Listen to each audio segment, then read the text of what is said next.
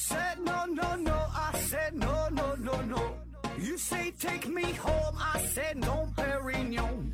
You said no, no, no. I said no, no, no, no. No, no, no, no.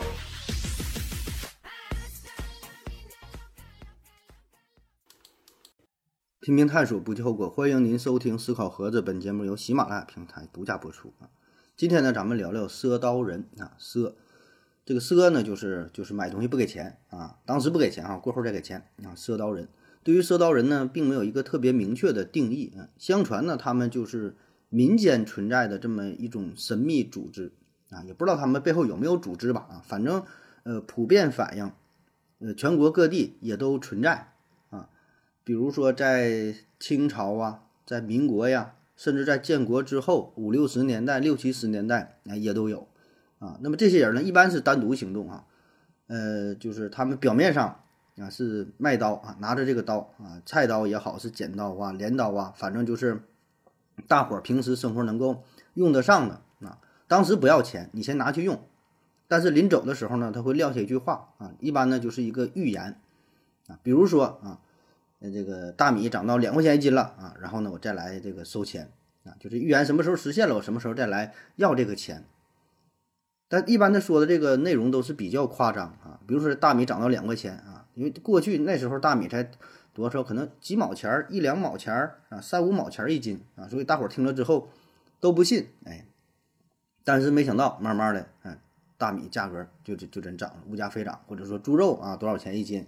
或者怎么怎么地啊，或者说，呃，连续下大雨下了十五天什么，反正说一些夸张的预言啊，结果呢都应验了啊，所以就就显得很神奇吧，把这个赊刀人呢，呃，看得非常神秘啊，说他是大预言家，那但有些时候吧，即使这个预言嗯实现了，嗯，也没有再来收钱啊，这刀就相当于免费用了啊，所以这就有很多神秘的色彩。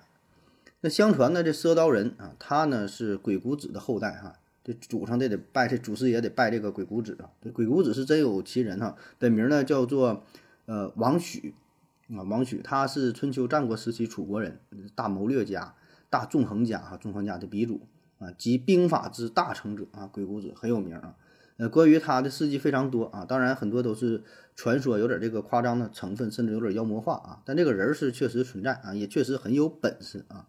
鬼谷子有两本最有名的奇书嘛，一个就叫《鬼谷子》，一个呢叫做《本经阴符奇术》哈。这这这两个书，历朝历代都是列为禁书，是吧？一般人也不让学，不让看啊。学完了你厉害，怕你造反了啊。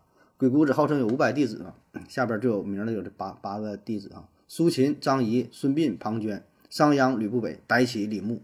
你看，随便哈单独拿出来一个，那都是响当当的大人物啊。那么赊刀人呢，也是他的门下的这么一个流派。本来呢也是学习这预测学的啊，预言未来怎么怎么地啊，研究什么奇门算术啊这些，呃，预测未来啊，这个趋吉避凶啊，学这东西啊。那么说，这这预言派这一人啊，怎么慢慢的走上了商业化的道路，开始赊刀了呢？这个赊刀人呐，啊，最早呢是出现在一千多年前宋代的时候就有了，那个时候呢还不叫赊刀人，他有另外一个专门的称呼。叫做卜脉人啊，卜是哪个卜呢？占卜的卜啊，萝卜的卜啊，一竖一点儿，卜脉人。这占卜这事儿，这可这就深了是吧？占卜这可以说是，呃，中华传统文化当中非常重要的一个分支啊，也可以说是一门很大的学问啊。呃，也有专门研究的是吧？就是专门研究这个占卜的事儿的啊。嗯，而且再细分的话，里边有相面的呀，看手相的，呃，看风水的，测你姓名的。抽签的、测字的啊，什么四四柱八字啊、五行八卦呀、奇门遁遁甲呀、太乙神术啊、梅花易数啊等等啊，啊准不准搁一边儿？就整个这个研究的内容特别庞大啊，单单他们研究的这些事儿啊，就听着就挺热闹，就挺吸引人的。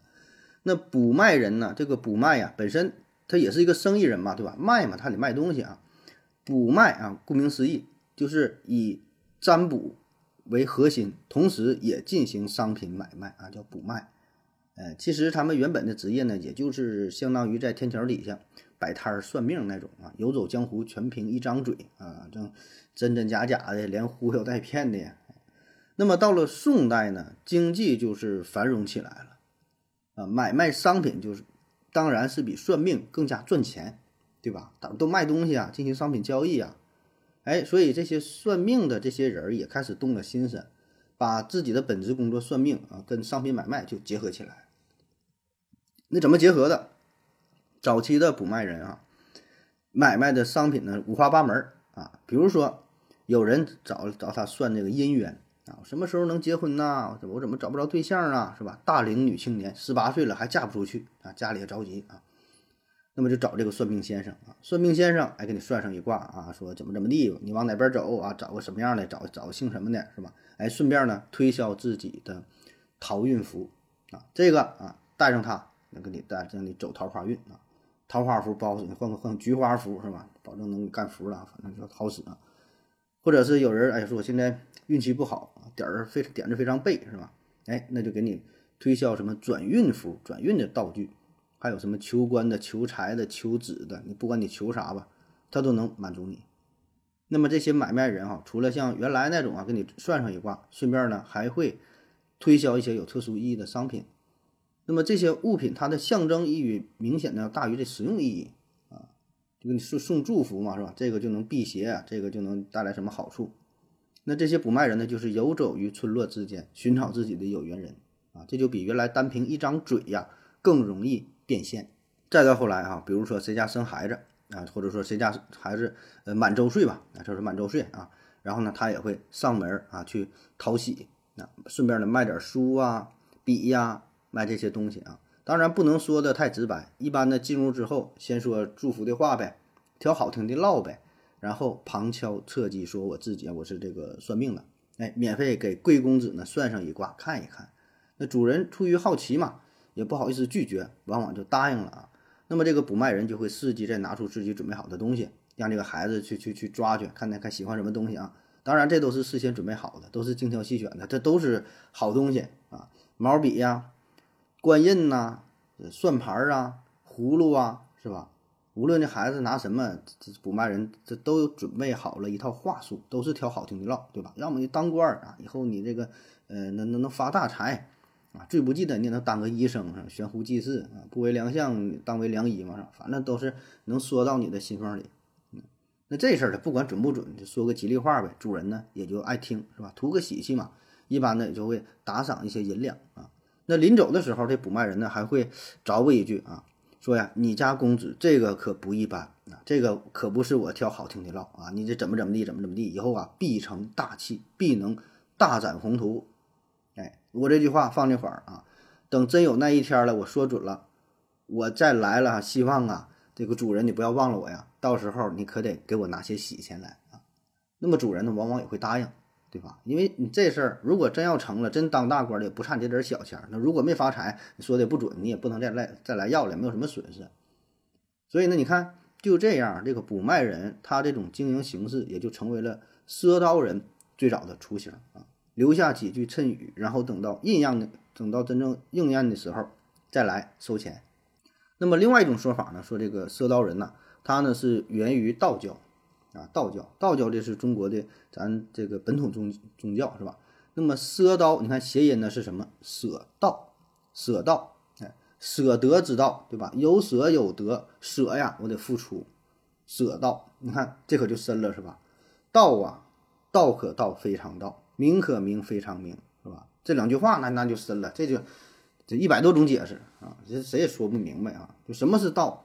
是一种不可描述的存在啊。非常道啊，你你你说说不来，他他他，你说出来的就任何能够语言表达出来的东西都是苍白无力的，你越解释越解释不清楚啊！而且咱还有一句老话叫啥？天机不可泄露啊！这事儿呢不能说，你说了就不准了啊！你说了，你这谁说你就得就得受到报应啊！不能说。那么有一些高人，他呢很厉害哈。真知道未来咋回事儿啊！但是呢，看破呢又不能说破，可是呢，内心嘛又不忍这个百姓苍生受难啊，怎么办？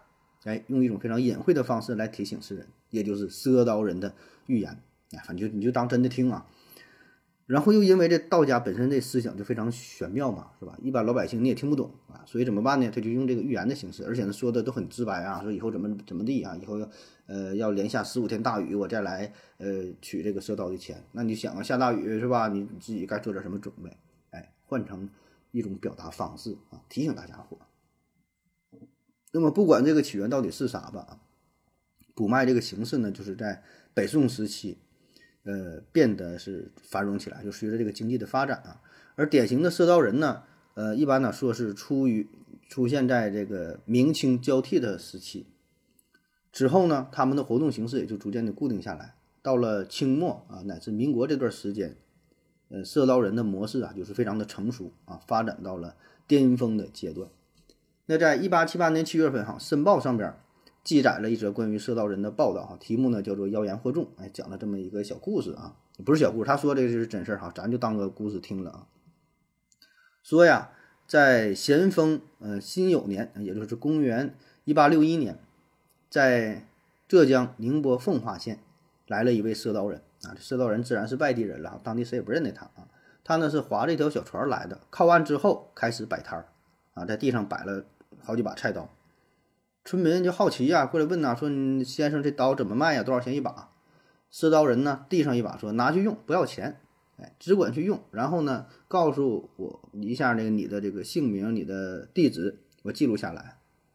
等到啊什么时候这个米价降到每升十八文钱的时候，我再来收钱。”哎，大家一听都觉得好笑哈，你这不是天方夜谭吗？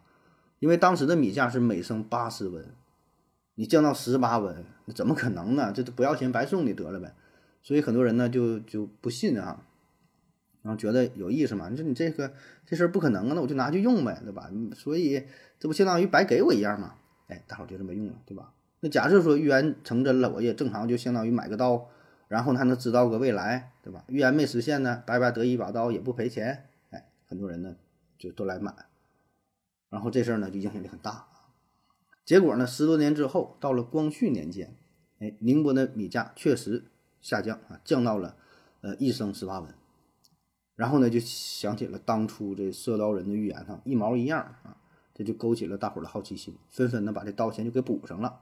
哎，慢慢就有更多的客人光顾啊，就非常相信相信他，觉得这赊刀人呐就是神人，那就是神人，敬若神明一般。那还有更神的呢？说有一个赊刀人啊，来到村子里，也是啊，大伙儿都知道这个人了，就这之前他来过啊，很有名啊，村村民们都来赊刀，你一把我一把你一把的啊。然后唯独有一个人也要赊一把刀，但赊刀人不同意，啊说为什么不赊给我呀？赊刀人说了，你呀活不了多久，过几天就得死啊，我不能赊你刀，我赊完你刀你还不上这个钱。那说了之后，这人自然很不开心了啊。但是呢，过了几天哈，哎，这人真就是就死掉了。你说这玩意儿神不神？你说这玩意儿吓人吗？啊，都是都是这个故事哈，听热闹啊。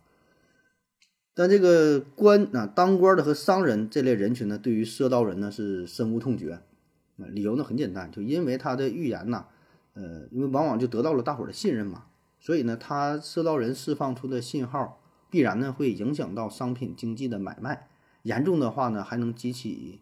民民民变，蛊惑人心，对吧？就他一说话，哎呀，就很有号召力啊。所以呢，官府通常会通缉赊刀人啊，但是这玩意儿也不好抓，是吧？他也不天天来卖了，一年可能就这一一年一年都来不上一趟，对吧？不一定什么时候呢来一趟，没有什么规律啊，而且是来无影去无踪啊，不好抓。哎，所以呢，赊刀人啊，在官方呢就落下了一个妖言惑众的罪名。那下面呢，咱们分析分析啊，说这个赊刀人呐。他到底是干啥的？背后到底有什么不可告人的真实的目的，是吧？背后有什么阴谋啊？有什么有什么组织啊？这帮人到底想干什么？感感觉这不是赔钱吗？是吧？很不可理解啊！因为什么？你想想，赊刀人他普遍也是穿的比较寒酸、比较破旧的啊，一看呢也是没有什么钱儿。如果说他真有这大本事，他能预测未来的话。那他还赊刀干啥呀？完全可以做点生意，做点小买卖，靠着自己的预言呐，啊，比如说啊，预判说，明年啊那个米价大涨，那你就囤点米呗，到时候一卖一转手不就发财了吗？啊，你你预言说的接下来要什么发大水呀，接下来怎么地了，对吧？你可以通过这种预言的方式，很容易就搞到钱啊。当然了哈，这个咱现在说的轻松啊，可能是就算是他真能预言的话，他得没有本钱，那时候没有本钱，没没法做什么期货交易是吧？所以也没没法囤货啊。而且还有一个很古怪的事儿，就这些赊刀人呐，很多时候他真的准确的预言了预言了未来啊，但是预言之后呢，他也没回来收钱，也不知道是忘了还咋的，就没来。猜对了也不要钱，这玩意儿呢有点整不明白哈。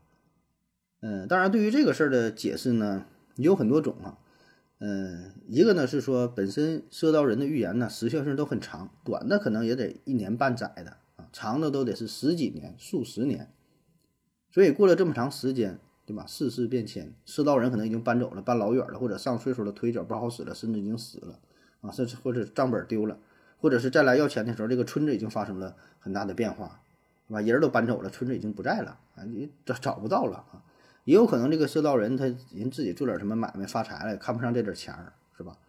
或者说，嗯，当时赊刀人卖这个刀的时候，这个钱非常便宜，你现在再想来收这个钱还不够成本呢，一来回可能还不够油钱呢啊。反正很多原因吧，这个有一些是来取钱，有一些就没没来要这个钱啊。那咱说说这个赊刀人的真实身份啊，嗯，猜测有这么几种可能性哈，大伙听着看看，看看哪种靠谱哈。第一种呢，嗯，说赊刀人呢就还是商人啊，就是为了赚钱卖东西，也就是咱们最开始说的补卖啊，把这个占卜和买卖结合在一起，重点呢还是落在这个卖卖这个字儿上啊，也是一种经营模式啊。首先就是他赊的这个刀价格呢并不便宜。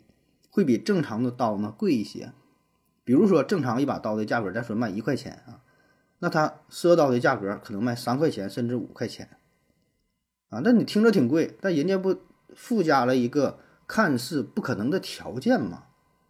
就比如说哈，我现在这把刀免费让你拿去用，说北京的房子什么时候降到这一平哈均价八百块块钱的时候，我再来收这个钱，你一听这事儿感觉不可能啊。对吧？所以你这个刀卖多少钱？卖一百块钱一把，那我也用。我感觉这一天什么时候不可能来？啥啥时候还能？北京房子八百块钱一平，这不闹呢吗？是吧？拿来用吧。所以呢，很多人就愿意以明显高于市场价格数倍的这个这个这个价格啊，来赊这把刀。哎，但是呢，慢慢的真就被人猜中了啊。所以再来要钱的时候，再来收钱的时候，就会付出高昂高昂的代价啊。有这么一个原因啊。那有人就会问了，那说这些赊刀人为什么能够猜对呢？他真这么厉害吗？真有这么强大的商业预测能力嘛？这商业嗅觉是吗？这比巴菲特都牛逼了哈。那么对于这个事儿呢，有不同的解释哈。比如说哈，一方面，嗯，确实有一定的实力啊，因为他们经常走街串巷啊，经常做生意，自然呢也会推算出呃市场经济发展的一些一些规律啊，确实有一定实力，这是一方面原因。另一方面呢，他也不是每次猜的都准啊，都是瞎猜，不一定哪下就就就遇着了，被他就是撞着了啊。那么你猜对的时候呢，大伙儿就记住了；你猜不对的呢，大伙儿也就忘了，对吧？大伙儿都有这种选选择性，算命不就这回事吗？算的准了记住了，算不准的你你保证也就忘了，对吧？那偶尔猜中这一两回，那就会被广为流传，就会被夸大，然后大伙儿把他奉为神明啊，说说他神机妙算。然后就开始相信这位赊刀人，对吧？因为他猜不准的时候，他也不来了，你也不知道咋回事儿。什么时候他预测准了，他自己再来啊？然后你看，哎呦这这大哥厉害呀！啊，这个赊刀人不一般。然后就不仅仅是赊刀了，把他当成神仙，然后愿意花大价钱请他为自己占卜凶吉呀，以后就是算算命啊，哎，干点什么的，是吧？所以你这个时候你赚钱就好赚了，取得信任了啊。那其实现在呢，也有类似的这种这种方式吧，你算不上是诈骗，反正，嗯，怎么说呢，也有点有点违法啊。当然哈，那个这是过去了，现在可能应该不多啊。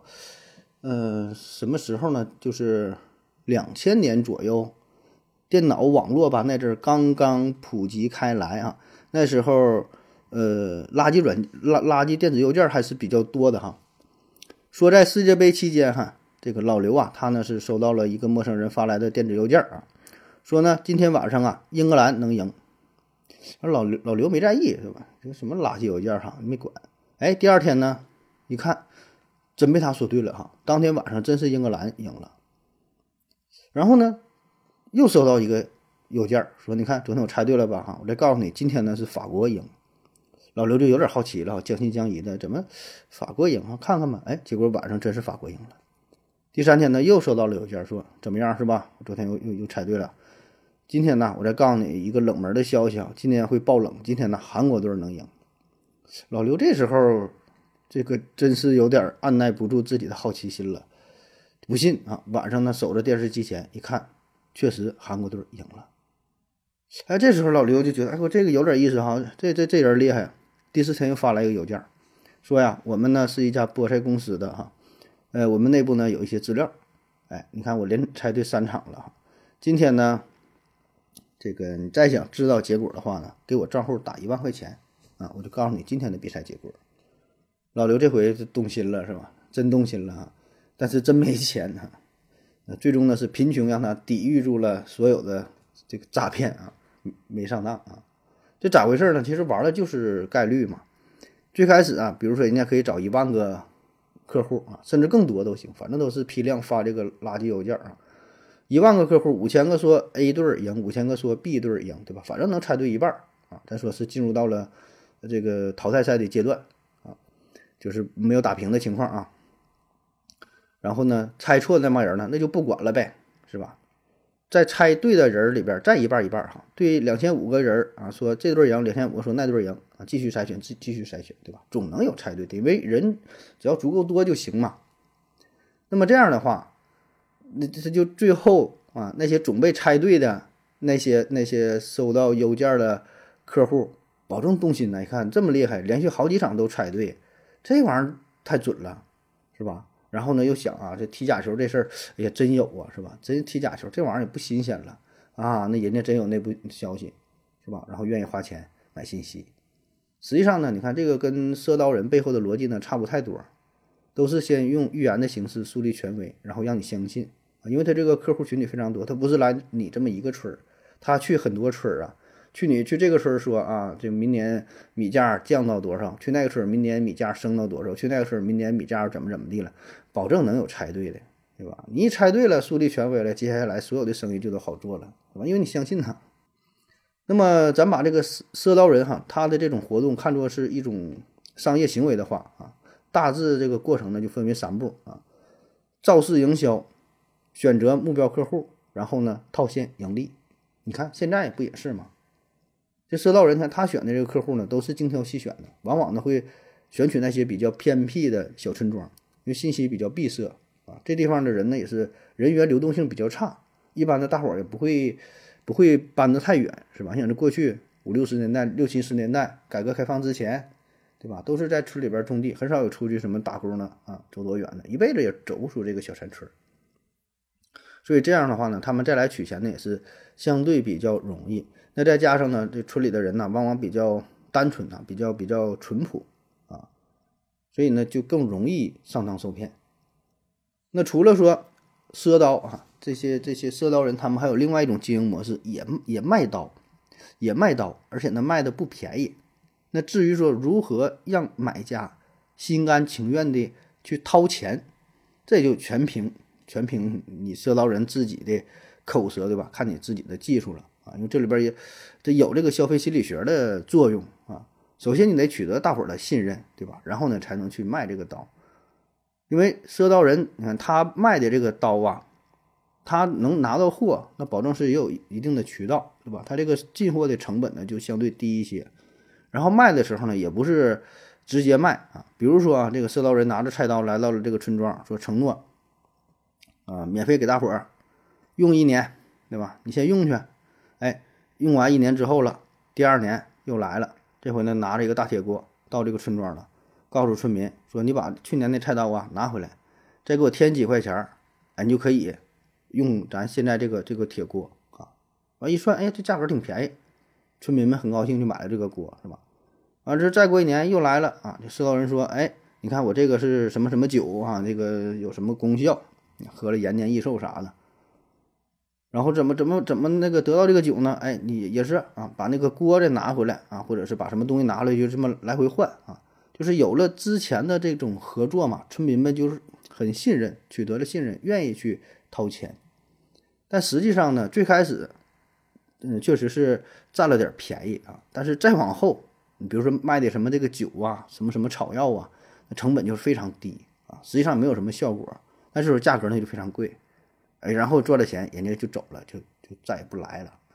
这个就跟现在的，呃，以旧换新呐，什么那种置换的活动啊，有点类似哈。这里边也涉及到很多消费心理学的问题，就是让消费者吧先信任你，然后呢产生消费的这种粘滞性，然后提升品牌的忠诚度。就是过去是相信社道人这个人，现在呢是相信这个品牌。你慢慢发现哈，你买的电子产品呐，什么东西啊，会趋同，对吧？哎，觉得他家挺好，我一直还用他家的东西。我手机我再换一个，还是用他家。还有什么车什么也是，是吧？就这样的话，就让消费者自己心理上觉得占便宜了啊，就愿意去购买。但实际上呢，赚钱呢，保证还是人家这个这个商家啊。那在建国初期的时候，呃，世道人呢，在农村是比较常见的这么一种行业哈，类似于普通的货郎也差不多哈，就是。这个扛个扁担走街串巷的，这么吆喝着卖东西啊，各种东西都有。嗯，慢慢的再后来的再发展呢，就形成了各种新型的骗局了啊。比如说第一天第一天卖个什么两块钱的小玩意，卖个拨浪鼓，卖个什么的。过了三天，然后说我给你退两块钱，那这不免费玩啊，免费买东西嘛。然后呢，再来个你卖个二十块钱的东西啊，然后过了三天，这二十块钱呢再退给你啊。完事再来哈，这给你卖个，比如说卖个三百块钱的东西，卖个什么电饭锅呀，卖个什么东西啊，啊，卖完就完事儿了，你就消失了啊。但实际上这个东西呢非常破啊，根本这成本的一百块钱都没有，就是就是核心思想都一样，前期先是树立权威，让你尝到甜头，给你点好处，跟现在什么送鸡蛋什么差不多，是吧？最后呢让你买保健品，一点点上套，最后呢割韭菜走人，套路呢都一样啊。这是第一种解释哈，第一个第一种大方向的解释就是还是为了盈利，为了为了赚钱哈。第二种猜测呢，说色道人呢是为了做慈善，就做好事儿啊，免费送东西啊。但这个说法我不太相信啊，做慈善啊，说这个色道人是有专门的组织，背后呢就是一个慈善机构啊，这么一个民间团体。呃，因为过去啊日子呢是比较艰苦啊，特别是在建国初期哈，上世纪五六十年代是吧，六七十年代。那时候吃不饱穿不暖呢，啊，所以呢，为了能够稳定人心，让大伙儿充满希望，让大伙儿相信好日子在后头呢，是吧？让大伙儿能够渡过难关啊，保持一个积极向上的这个这个态度吧。所以呢，就派出一些人啊，以赊刀人的身份出现在田间地头啊。一方面呢是把这个刀啊这些东西免费给大伙儿用啊，另一方面呢。是预言一下未来哈，说，呃，以后啊，怎么这个大米白面呐，吃都吃不了啊？以后这个狗啊，都都得都得吃大米饭啊？以后狗都不爱吃大米饭。那现在可不真是，你狗你给给它整点儿狗粮吃习惯了，一般东西什么人家还都不吃呢，完了？这哎真是这样啊，所以也是给大伙儿一个一个盼头啊。所以类似的呢，就是说这社道人呢是宣传员哈，另另外一种说法了，说他们是宣传员。啊，就像啥呢？就出来放放风，透透口风，嗯，起到一个政治宣传的作用。而且呢，就是有一些政策的实施吧，大伙难以接受。比如说商品涨价这个事儿啊，你说猪肉原来一块钱一斤，你现在涨到两块钱一斤，是吧？这什么东西一涨价了啊？有什么大的变动？很多人呢接受不了，不敢想象。那么这赊刀人呢，他就先过来，先透透话，释放一个信号，就是在广大。农民群众的心中啊，埋下一个舆论的种子，啊，这说了以后什么要涨价啊，大米涨到多少多少钱了，怎么怎么地了，那么将来真的发生的时候，就觉得不太突兀啊，甚至还会觉得，哎呀，这个是命中注定的，是吧？这是老天爷的安排，哎，他有这么一个原因啊。当然，这是一种说法啊，对不对？不知道啊。